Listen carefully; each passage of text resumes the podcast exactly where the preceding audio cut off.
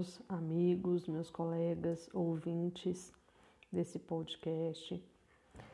Nós vamos agora continuar com a leitura do livro O Jeito Harvard de Ser Feliz, do Sean Acor.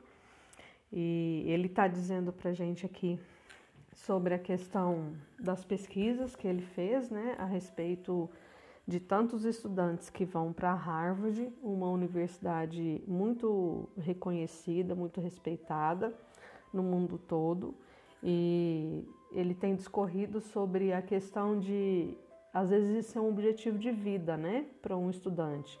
E ao chegar lá, ele deparou com tantas pessoas que, mesmo estando no, numa das melhores escolas do mundo, não estavam satisfeitos. É, viviam depressivos, tristes, isolados e não tinham relacionamentos saudáveis. Então, ele se dedica a estudar. E para isso, ele conhece, é, conta com a ajuda de alguns professores e pessoas que estudam sobre psicologia positiva. E aí ele vem contar para a gente como é que está sendo essas estatísticas, o que, que ele encontrou nessas pesquisas, na, nas palestras que ele fez, né, coisas que ele foi encontrando durante esse tempo todo. Então a gente vai iniciar mais um item agora de leitura, mais um tópico desse livro. Eu sou Vanessa Gonçalves, é um prazer estar aqui dividindo com vocês essa leitura. É, estou falando de Uberlândia, sou terapeuta energética e vai ser um prazer se vocês é, tiverem alguma questão para comentar e quiser interagir comigo. Vocês vão me encontrar no Facebook ou Instagram pela é, através do terapeuta Vanessa Gonçalves, ok? Então vamos lá. Preste atenção aos valores discrepantes positivos. Quanto mais eu estudava as pesquisas surgidas no campo da psicologia positiva, mais percebia como nós, não apenas os alunos de Harvard, mas todos nós, estamos equivocados com relação às nossas crenças sobre realização pessoal e profissional. Estudos demonstram de maneira conclusiva que o caminho mais rápido para a realização não é apenas o concentrar no trabalho, e que a melhor maneira de motivar os colaboradores não é dar ordens aos gritos e criar uma força de trabalho estressada e prosa. Em lugar disso, novas e radicais pesquisas sobre a felicidade e o otimismo estão virando tanto o mundo acadêmico quanto o corporativo de cabeça para baixo. Vi imediatamente uma oportunidade. Eu poderia estar, poderia testar essas ideias com os meus alunos. Eu poderia elaborar um estudo para verificar se essas ideias novas de fato explicavam por que alguns alunos tinham sucesso enquanto outros sucumbiam ao estresse e à depressão. Ao estudar os padrões e os hábitos das pessoas acima da média, eu poderia coletar informações não apenas sobre como nos colocar acima da média, mas também como elevar toda a média. Felizmente, eu estava numa posição favorável para conduzir essa pesquisa. Na qualidade de um orientador de calouros, tive o privilégio de passar 12 anos convivendo em estreita proximidade com esses alunos e saber quais eram os seus hábitos, o que os motivava e o que podíamos aprender com as experiências deles e aplicar na nossa própria vida. Tive acesso a toda a documentação de inscrição em Harvard, pude ler os comentários do comitê de admissão, observar o progresso intelectual e social dos alunos e ver quais empregos conseguiam depois de formados. Também acabei avaliando grande parte deles em sala de aula quando atuei como professor bolsista, lecionando em 16 disciplinas diferentes. Visando conhecer os alunos além de meros, meras provas e trabalhos escritos, passei a me encontrar com eles no meu café escritório, na Starbucks, para conhecer a história deles. Pelos meus cálculos, conversei individualmente por mais de meia hora com mais de 1.100 alunos de Harvard. Cafeína suficiente para desqualificar uma equipe olímpica inteira por décadas. Depois peguei essas observações e as utilizei para elaborar para elaborar e conduzir o meu próprio levantamento empírico com 1.600 estudantes de graduação de alto desempenho, um dos mais abrangentes estudos sobre felicidades já realizados em alunos de Harvard. Ao mesmo tempo, continuei estudando as pesquisas em psicologia positiva que de repente começaram a ser conduzidas em grande número na minha própria instituição e em laboratórios de universidades ao redor do mundo. E qual foi o resultado de tudo isso? Conclusões surpreendentes e empolgantes sobre o que leva algumas pessoas a ter sucesso e prosperar em ambientes desafiadores, enquanto outras afundam e nunca realizam seu potencial. O que descobri e o que você está prestes a ler, a, a ler foi revelador, não apenas para Harvard, mas para todos nós no mundo do trabalho. Os sete princípios. Quando terminei de coletar e analisar esse enorme volume de pesquisas, pude isolar sete padrões específicos, funcionais e comprovados de sucesso e realização. O benefício da felicidade. Como o cérebro possui o cérebro positivo possui uma vantagem biológica com relação ao cérebro neutro, o negativo ou o negativo, esse princípio nos ensina como retreinar o seu cérebro para capitalizar a atitude positiva e melhorar a nossa positividade e desempenho. O ponto de apoio e a alavanca. A maneira como vivenciamos o mundo e a nossa capacidade de prosperar nele muda constantemente a partir da nossa atitude mental. Esse princípio nos ensina como podemos ajustar a nossa atitude mental, nosso ponto de apoio, de maneira a nos dar o poder, a alavanca para atingirmos a realização do sucesso. O efeito Tetris. Quando o cérebro fica preso num padrão que foca o estresse, a negatividade e o insucesso, nos condicionamos ao fracasso. Esse princípio nos ensina como retreinar, retreinar o seu cérebro para que identifique padrões de possibilidade, de forma que possamos perceber e aproveitar as oportunidades que encontramos pelo caminho. Encontre oportunidades na diversidade. Diante da derrota, do estresse, da crise, o cérebro mapeia, mapeia diferentes caminhos para nos ajudar a sobreviver às adversidades. Esse princípio diz respeito a encontrar o caminho mental que não só nos tira do fracasso ou do sofrimento, mas também nos ensina a sermos felizes e mais bem-sucedidos graças a ele. O círculo de Zorro. Quando nos vemos em dificuldades e nos sentimos sobrecarregados, a nossa lógica cerebral pode ser dominada pelas emoções esse princípio nos ensina a retomar o controle, concentrando-nos primeiro em metas pequenas e factíveis e só depois expandindo gradativamente o nosso círculo para atingir metas cada vez maiores. A regra dos 20 segundos. Muitas vezes sentimos ser impossível manter uma mudança por muito tempo porque nossa vontade é limitada, é limitada. E quando nossa força de vontade falha, voltamos aos nossos velhos hábitos e sucumbimos ao caminho da menor resistência. Esse princípio mostra, por meio de pequenos ajustes de energia, é possível redirecionar o padrão da menor resistência e substituir maus hábitos por bons. Investimento social. Diante de dificuldades e estresse, algumas pessoas escolhem se isolar e se re retirar para dentro de si mesmas mas as pessoas mais bem-sucedidas investem nos amigos, colegas e parentes para continuar avançando. Esse princípio nos ensina como investir mais em um dos importantes fatores preditores de sucesso e excelência da nossa rede social de apoio. Juntos, estes sete princípios ajudam alunos de Harvard e posteriormente dezenas de milhares de pessoas no mundo a superar obstáculos, livrar-se de maus hábitos, tornar-se mais eficientes e produtivos beneficiar-se ao máximo de oportunidades e alcançar mais ambiciosas metas e atingir todo o seu potencial. Que eu achei interessante aqui nesse tópico é que ele cita sete princípios, né? E desses sete princípios, olha só, seis desses princípios são comandados pela mente. Você acreditar que essa situação ela é passageira, esse momento ele é transitório. Qual que é o momento? O momento do insucesso, o momento da tristeza, o momento da discórdia, da angústia, o momento do conflito, ele é passageiro. Então você encontra é, uma forma de se apoiar, uma alavanca, né, que é o que ele fala aqui, a gente chama também às vezes isso de âncora e a gente se apoia nessa âncora. Isso pode ser um amigo, isso pode ser uma, um aprendizado novo, um curso, isso pode ser uma internalização. Você precisa ficar com você para entender o que está acontecendo e você reencontra força para reagir, né? E, e, mais ou menos aqui ele, fala de quatro ou cinco princípios aonde a gente é, trabalha a mente sair dessa, desse pensamento negativo, repetitivo e voltar para um estado positivo. E só um princípio aqui, que é o investimento social, é que demanda é, ação externa, que está fora de você. Interação com as pessoas, é, aumentar seu ciclo de amizade, renovar a, a conversa, né?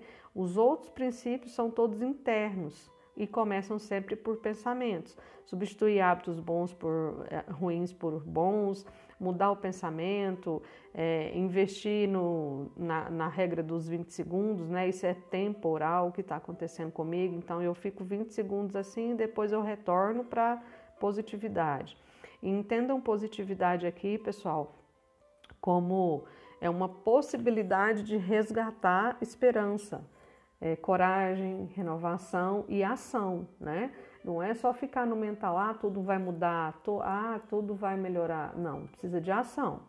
Só que começa exatamente com o pensamento, né? Você pensa, sente e vai atrás dessa renovação e começa a mudar seu comportamento.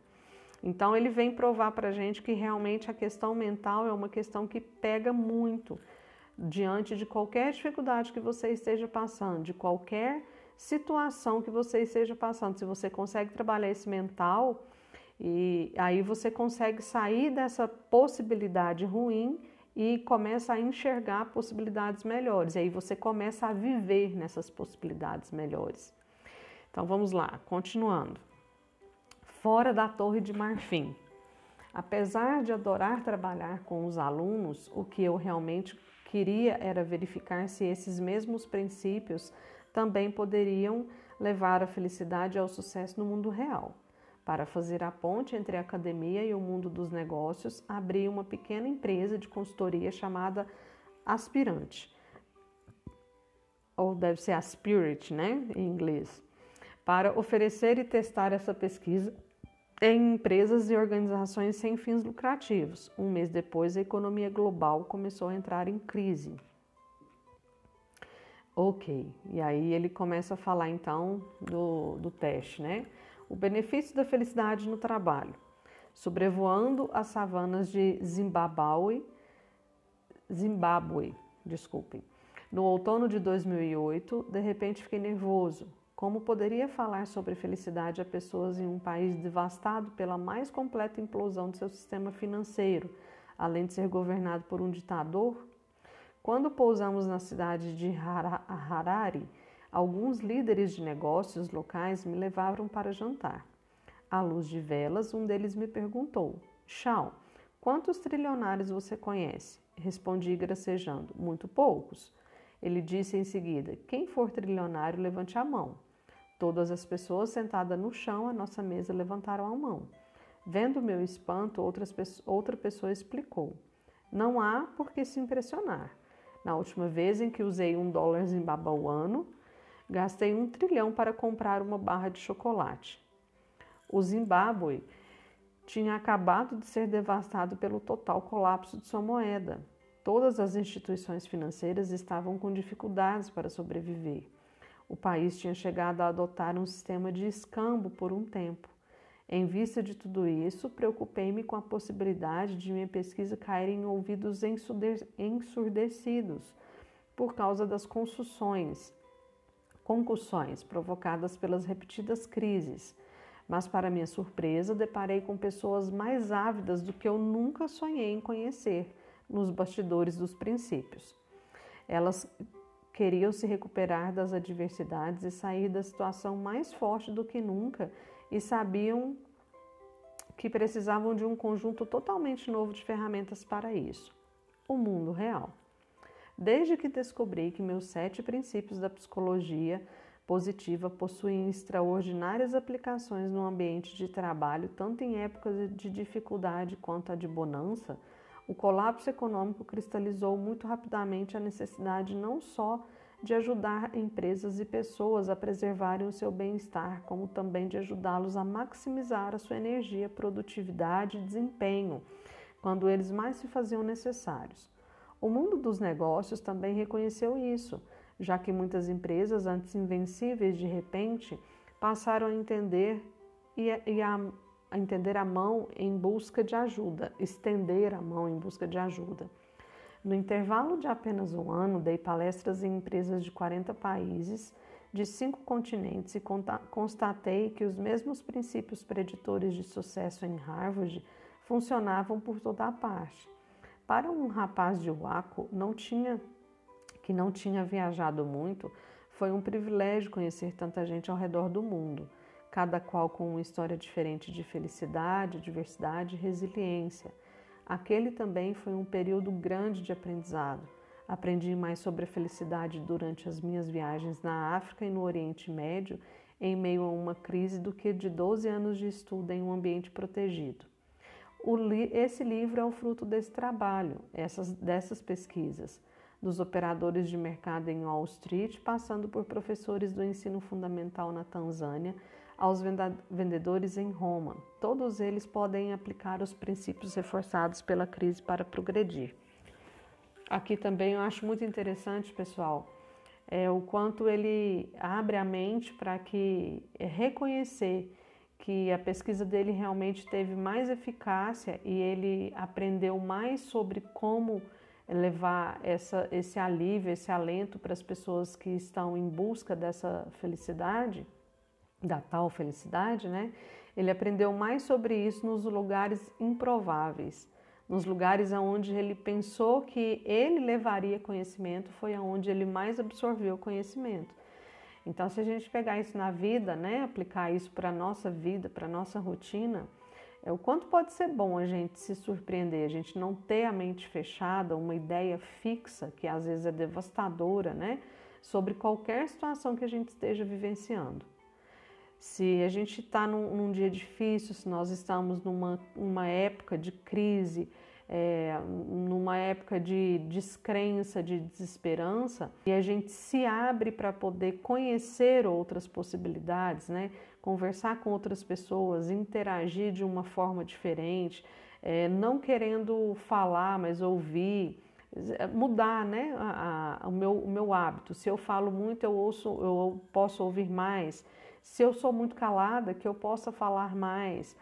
É, ir a lugares que você não conhece, e aí eu não estou falando de ter grandes quantias de dinheiro para isso, eu estou falando é, da praça do seu bairro, será que você já foi lá? Né? é, do fazer uma caminhada em lugares diferentes, é, frequentar outros ambientes, o quanto isso pode ser surpreendentemente positivo para o nosso cérebro, para a nossa questão mental, a respeito do que é a minha convivência, do que é o meu papel né, nesse lugar que eu estou, né, do que eu posso aprender com essas pessoas que estão interagindo comigo. Foi através dessa capacidade de se surpreender que ele ganhou grandes contribuições para poder escrever esse livro e se transformar num curso que é concorrido no mundo todo, né? Todo mundo quer saber o que, que ele tem a dizer sobre essa busca por essa felicidade. Então ele continua. Em outubro de 2008, a American Express me contratou para dar uma palestra para um grupo de vice-presidentes. Eles tinham acabado de se tornar uma divisão do Banco Central norte-americano e os Lehman Brothers tinham desmoronado. O Dow é, atingiria baixas históricas e dessa forma uma nuvem negra pairava na sala da Amex. Executivos de aparência cansada me olhavam com um semblante pálido e os seus Blackberries, que normalmente vibravam incessantemente no início de eventos como esse, permaneciam silenciosos. Demissões em massa, remanejamentos de cúpula e a decisão de reestruturar a empresa em banco haviam sido anunciados 30 minutos antes da palestra de 90 minutos sobre a felicidade. Quer dizer, ele tinha tudo para ser um desastre, a palestra dele, né? Ninguém estaria ouvindo o que ele iria falar, todo mundo estaria tenso, preocupado então, definitivamente não seria uma plateia muito receptiva, ou pelo menos foi o que ele pensou. Presumi, como havia presumido no Zimbábue, que a última coisa que um grupo de pessoas tão exauridas e desalentadas queriam ouvir era sobre a psicologia positiva. Mais uma vez, aquele se mostrou um dos grupos mais envolvidos e receptivos que já encontrei. Mais uma vez, então, ele é surpreendido por uma situação adversa, ele é, é positivamente encantado com o que ele é capaz de fazer e com o que ele é capaz de receber se ele está de uma forma inteira, inteira é presente, se ele está é, ali apesar dos acontecimentos, se ele continua, se ele também não se entrega àquela situação negativa que ele estava ali presente, né? Os 90 minutos se transformaram em quase três horas, enquanto os executivos cancelavam compromissos e adiavam reuniões. Assim como os quase mil estudantes que se matriculavam para aquela primeira disciplina de Harvard sobre o tema, esses financistas altamente sofisticados estavam ávidos por conhecer a nova ciência da felicidade e aprender como ela poderia ter sucesso no trabalho e na carreira. Os primeiros a adotar o benefício da felicidade foram os maiores bancos do mundo, por terem sido os primeiros a serem atingidos pela crise. Comecei a pesquisar e a ensinar os princípios apresentados nesse livro a milhares de líderes sêniores, diretores gerais e CEOs de, uma, de algumas das maiores e mais surradas instituições financeiras do mundo. Depois passei as pessoas e empresas em todos os outros setores que também haviam sido gravemente golpeados pela crise. Os tempos não eram felizes, nem as plateias estavam felizes mas independentemente do setor, da empresa ou do cargo na organização, em lugar de resistência, encontrei pessoas quase universalmente abertas a aprender como utilizar a psicologia positiva para repensar o seu estilo de trabalho. E assim a gente vai finalizar esse podcast, porque eu não quero que ele fique muito extenso, mas eu gostaria que a gente refletisse é, sobre o cenário que ele estava enfrentando ali. As pessoas tinham resistência do que ele queriam, do que ele queria falar pelo momento que elas estavam passando e não é, não era uma postura de vida, né? Mas tinha um cenário muito ruim. É uma crise mundial que as empresas estavam enfrentando, estavam é, num, num momento muito ruim financeiramente. É, ele tinha sido ali é, convidado para uma palestra e 30 minutos antes as pessoas tinham recebido uma notícia muito ruim é, a respeito de desligamentos, demissões, remanejamentos dentro da própria empresa e os estudantes estavam depressivos. Então ele tinha um cenário muito difícil para ele poder falar sobre positividade, sobre como encontrar esperança no meio do caos. Se ele se deixa levar por esse cenário, por essas eh, questões externas, ele faria uma péssima palestra, ele é, ficaria exaurido pelas energias que essas pessoas estavam vibrando, pela frequência dos pensamentos negativos que elas estavam, e provavelmente ele teria parado essa pesquisa, ele não teria concluído, ele não teria feito uma palestra com excelência e não teria. É, hoje a gente não estaria lendo esse livro. Então eu gostaria que, que, cada um de nós fizéssemos essa reflexão, o quanto a gente é parado, paralisado é, por questões externas e a gente fica muitas vezes sentindo que a gente está impedido, incapacitado de continuar, porque não depende de mim. E será que não depende mesmo? Porque se ele tivesse acreditado nisso, ele não teria tido é, o resultado que ele teve nas pesquisas e nem teria é, feito o trabalho, que é o trabalho da vida dele, que é continuar falando sobre isso para as pessoas, né? Então, quantas vezes a gente deixa de fazer é, coisas que são importantes para nós porque a gente pensa que o cenário não está bom, as pessoas não estão receptivas, não é o momento e a gente fica adiando, postergando, procrastinando o nosso sonho, o nosso desejo, ok? Então vamos parar por aqui, vamos pensar sobre isso e a gente continua no próximo podcast.